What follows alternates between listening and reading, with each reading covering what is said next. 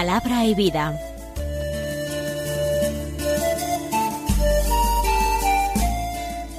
Con el padre Manuel Horta, desde Sevilla.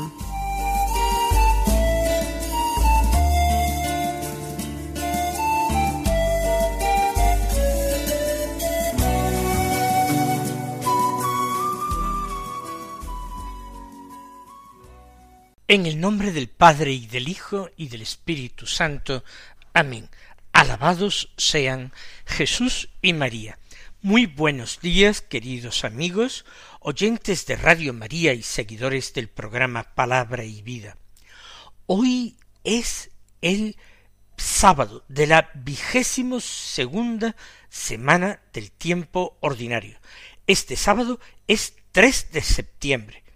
Es el primer sábado de mes. Recordamos esa promesa de la Virgen María a Sor Lucía dos Santos cuando ésta se encontraba en España eh, siendo religiosa Dorotea, en que María prometía una asistencia eh, especial para el momento de la muerte con gracias necesarias para obtener la salvación a quien comulgara los cinco primeros sábados de mes consecutivos, habiendo confesado y también rezando el rosario y dedicando quince minutos a meditar los misterios del rosario. Pues vamos a procurar disponernos para comenzar o para continuar esta práctica piadosa. También el 3 de septiembre la Iglesia celebra la memoria de San Gregorio Magno, Papa, doctor de la Iglesia y padre de la Iglesia, uno de los grandes padres de la Iglesia occidental. Fue un papa romano, nació en torno al año 540. Desarrolló una carrera en la vida pública, llegando a ser gobernador de la ciudad de Roma, pero después dejándolo todo, ingresó en un monasterio. Allí fue ordenado diácono y nombrado legado del Papa en Constantinopla. En el año 590, cuando tendría aproximadamente cincuenta años de edad, fue elegido Papa y fue un gran papa, de ahí el sobrenombre de Magno, el Grande. Gobernó con firmeza y al mismo tiempo con bondad y santidad de verdadero pastor, imagen del buen pastor. Se ocupó de los pobres y de la propagación de la fe y su eh, consolidación en la pureza que con la que había sido transmitida por los apóstoles. Escribió muchas obras, de ahí la declaración de doctor de la Iglesia, de dogmática y de teología moral. Murió un 12 de marzo del año 604. Vamos a escuchar y meditar ahora la palabra de Dios que se proclama en este sábado. El Evangelio es de San Lucas, como ya sabemos, del capítulo sexto, los versículos uno al cinco que dicen así. Un sábado iba Jesús caminando por medio de un sembrado, y sus discípulos arrancaban y comían espigas, frotándolas con las manos. Unos fariseos dijeron ¿Por qué hacéis en sábado lo que no está permitido? Respondiendo Jesús, les dijo, ¿No habéis leído lo que hizo David cuando él y sus compañeros sintieron hambre? Entró en la casa de Dios y tomando los panes de la proposición, que sólo está permitido comer a los sacerdotes, comió él y dio a los que estaban con él, y les decía, el Hijo del hombre es Señor del sábado.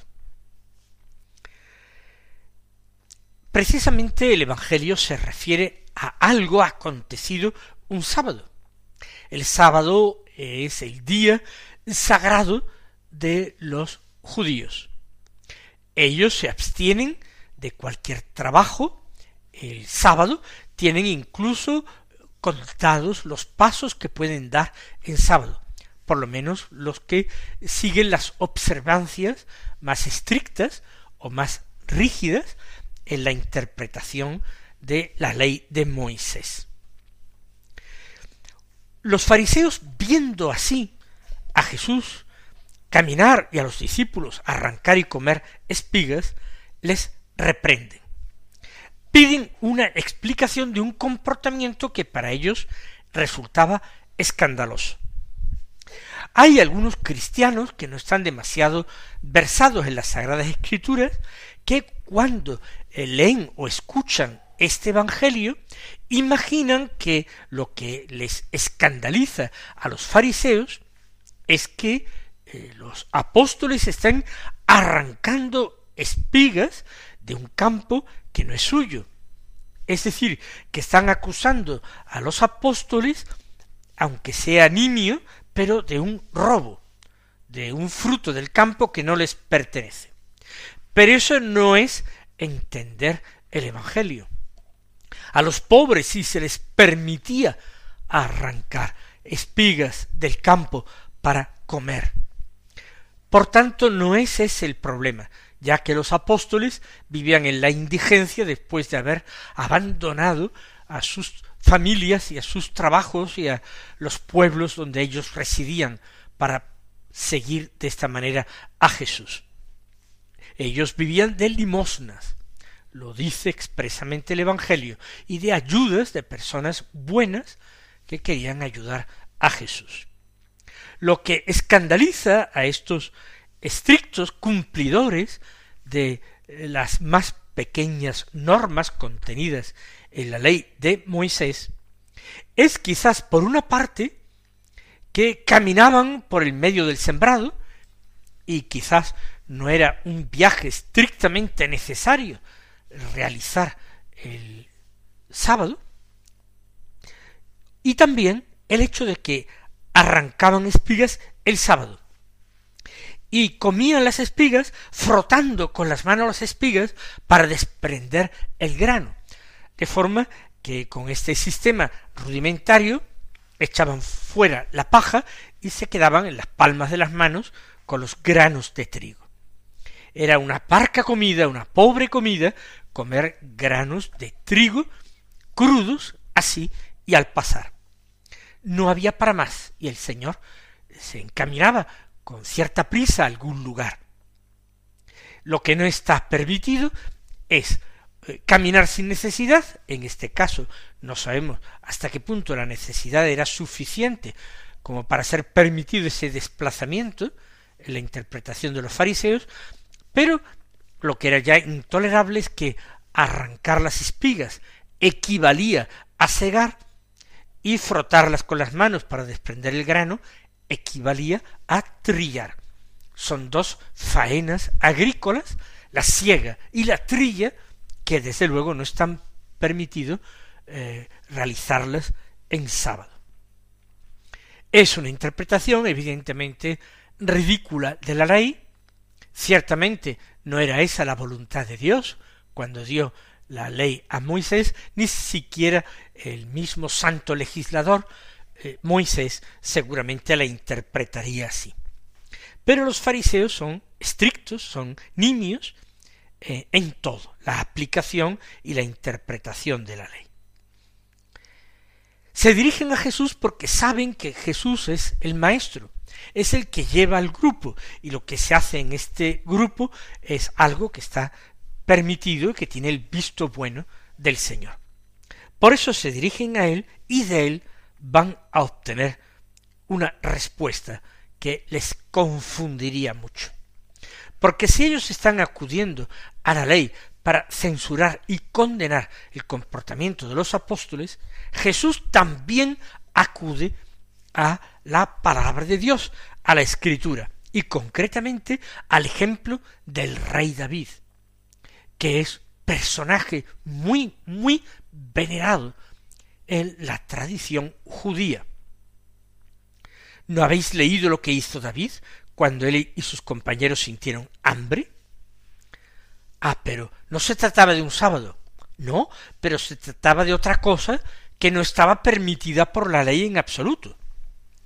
Entraron en la casa de Dios, en un santuario dedicado a Dios. El templo de Jerusalén no existía.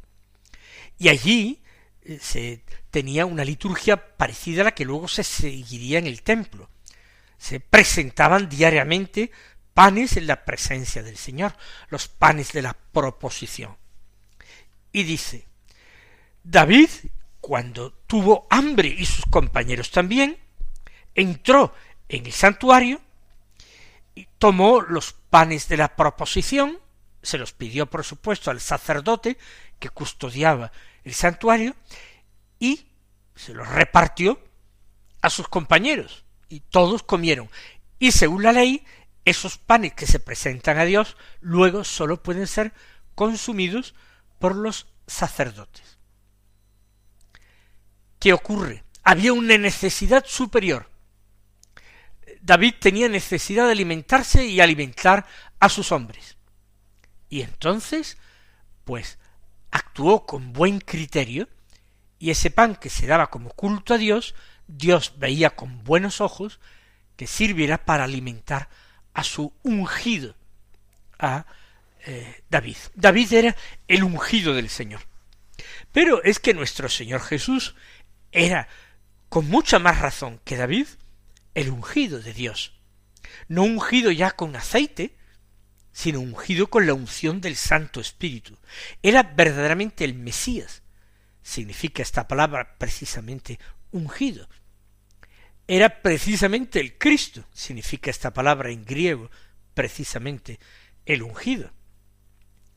Él era el hijo de David, ese descendiente de David, ungido por encima de todos sus hermanos, que pastorearía al pueblo de Israel y que establecería un reinado sin límites, un reinado para siempre. Con mucha más razón Jesús podía interpretar la ley en este sentido favorable a las necesidades de los hombres y no al ciego cumplimiento de unas normas que tenían sólo como objetivo dar culto a Dios, rendir homenaje a Dios. Y por eso el Señor concluyó esta enseñanza diciendo, el Hijo del Hombre es Señor del sábado. El Mesías está por encima del sábado. Pero aquellos hombres que se sentirían avergonzados porque no podrían rebatir esta interpretación de David, so pena de descalificar a David en su acción. Estos hombres, a pesar de todo, endurecieron sus corazones y no quisieron admitir que Jesús pudiera arrogarse semejante libertad interior para actuar así. Nosotros le pedimos al Señor vernos exentos en nuestra vida por su gracia, de todo asomo de hipocresía, de todo asomo de querer poner eh, una ley que es puramente preceptos humanos por encima del bien del hombre. Hay leyes que son inquebrantables, las del decálogo, pero las otras normas eran temporales, hasta la venida del Mesías. El Mesías, también lo anunciaban así los profetas, enseñaría todo lo que había en la ley, les daría cumplimiento perfecto, pleno.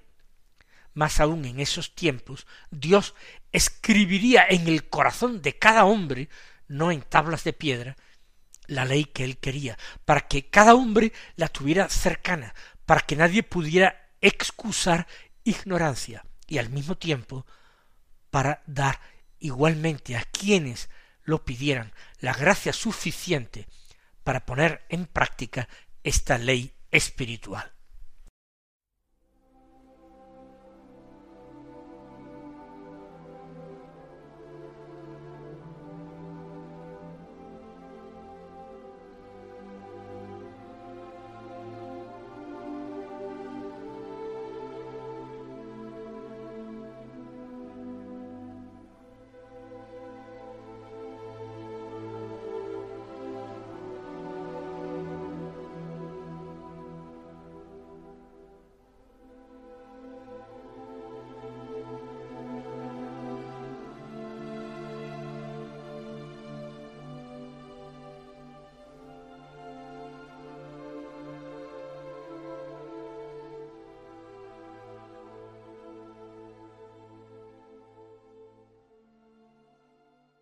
Vamos ahora a escuchar la palabra de Dios que se proclama como primera lectura de la misa.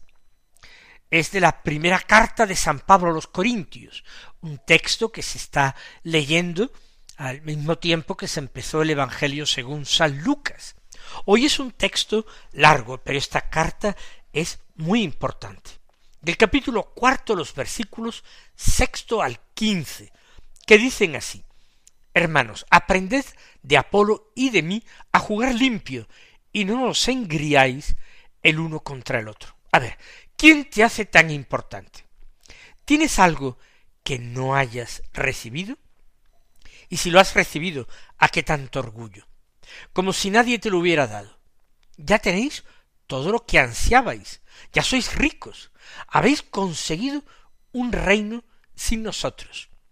¿Qué más quisiera yo? Así reinaríamos juntos.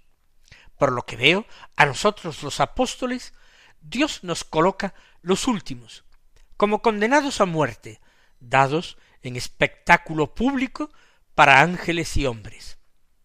Nosotros unos locos por Cristo, vosotros sensatos en Cristo.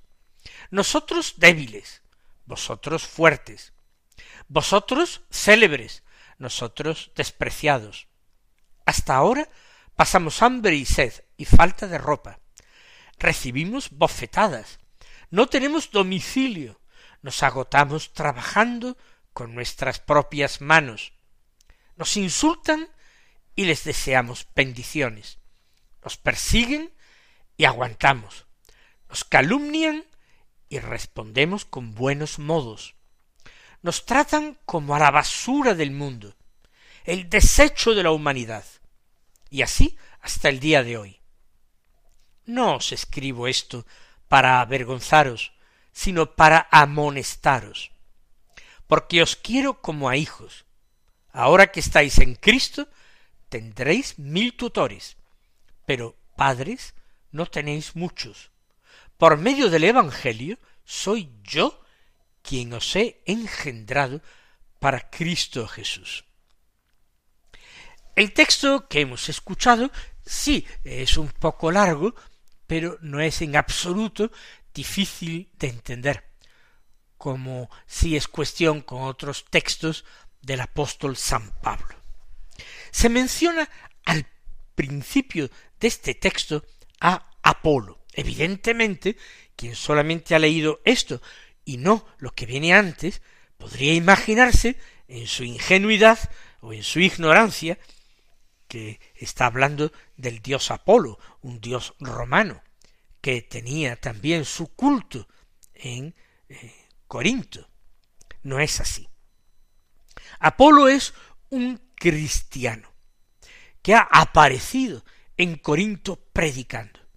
Al principio con cierta ignorancia, porque no conoce el bautismo en el nombre del Señor Jesús, no conoce eh, el Espíritu Santo. Son Áquila y su esposa Priscila quienes lo toman eh, consigo, ellos que habían sido desterrados de Roma por un decreto del emperador Claudio que había expulsado de Roma a los judíos, lo toman y lo llevan a su casa al enterarse de que es cristiano y terminan de instruirlo en la fe. Porque era un hombre versado en las Sagradas Escrituras, eh, de fácil palabra, y que persuadía a quienes le oían, porque argumentaba muy bien y tenía esa eh, facilidad dialéctica. Habían querido enfrentar a Pablo y a Apolo, como si fueran predicadores de distintos evangelios. Y Pablo siempre se ha negado a ese enfrentamiento, más aún tiene buenas referencias de Apolo por sus amigos Áquila y Priscila. Por tanto, dice, aprended de Apolo y de mí a jugar limpio. No, no busquéis con el pretexto de, de ciertas afirmaciones y de ciertas murmuraciones, el enfrentamiento entre los apóstoles entre los, o entre los miembros de la comunidad que siguen particularmente como maestros al uno o al otro, o incluso a Pedro, que no vivía en Corinto, pero que era una referencia para todos ellos. Aprended a jugar limpio. Esos dos, Pablo y Apolo, no se han enfrentado nunca. Han aceptado la diversidad de planteamientos, pero en el fondo la misma fe que ambos profesan y el mismo amor a Cristo Jesús. Aprended a jugar limpio y no os engriáis el uno contra el otro. No penséis que uno es más importante por ser discípulo de Apolo o de Pedro o de Pablo. No os engriáis. No juguéis sucio tratando de excitar a unos contra otros, indisponer a unos contra otros. Y argumenta Pablo, bueno, ¿y a ti qué te hace tan importante? ¿Qué es lo que tienes que no hayas recibido? Incluida la fe, no digamos todos los demás dones o cualidades que puedas tener, naturales o sobrenaturales. ¿Qué te hace tan importante? ¿No has recibido todo? ¿O de Dios o de los hombres? Incluida la fe, que te ha llegado por uno o por otro de los apóstoles? Y si lo has recibido y no es nada que tú te hayas ganado con tu propio esfuerzo, si todo es don, si todo es gracia, ¿a qué tanto orgullo? Sí, vale, complaceos, ya sois ricos en todo, en bienes materiales, en fe, en virtudes. Y entonces son esas preguntas retóricas y esa comparación que establece Pablo entre aquellos corintios y los apóstoles. Vosotros os habéis conseguido un reino sin nosotros. ¿Qué más quisiera yo? Y hablando de los apóstoles, los está presentando como perseguidos y mártires o testigos de la fe. Nosotros, los últimos, condenados a muerte, dados en espectáculo público a hombres y ángeles, locos, débiles, despreciados, pasando hambre y sed bofetadas sin domicilio, trabajando con sus propias manos, insultados y respondiendo con bendiciones, perseguidos y calumniados, pero que responden con buenas palabras y buenos modos, tratándolos como a la basura del mundo, pero con paciencia. No, padres, no tenéis muchos. Ayudantes para llevaros a la fe, sí, pero padres en la fe, pocos, y soy yo el que os he engendrado por Cristo Jesús, afirma Pablo. Él llevó el Evangelio a Corintio, allí él plantó la fe. Mis queridos hermanos, que el Señor os colme de sus bendiciones y hasta mañana si Dios quiere.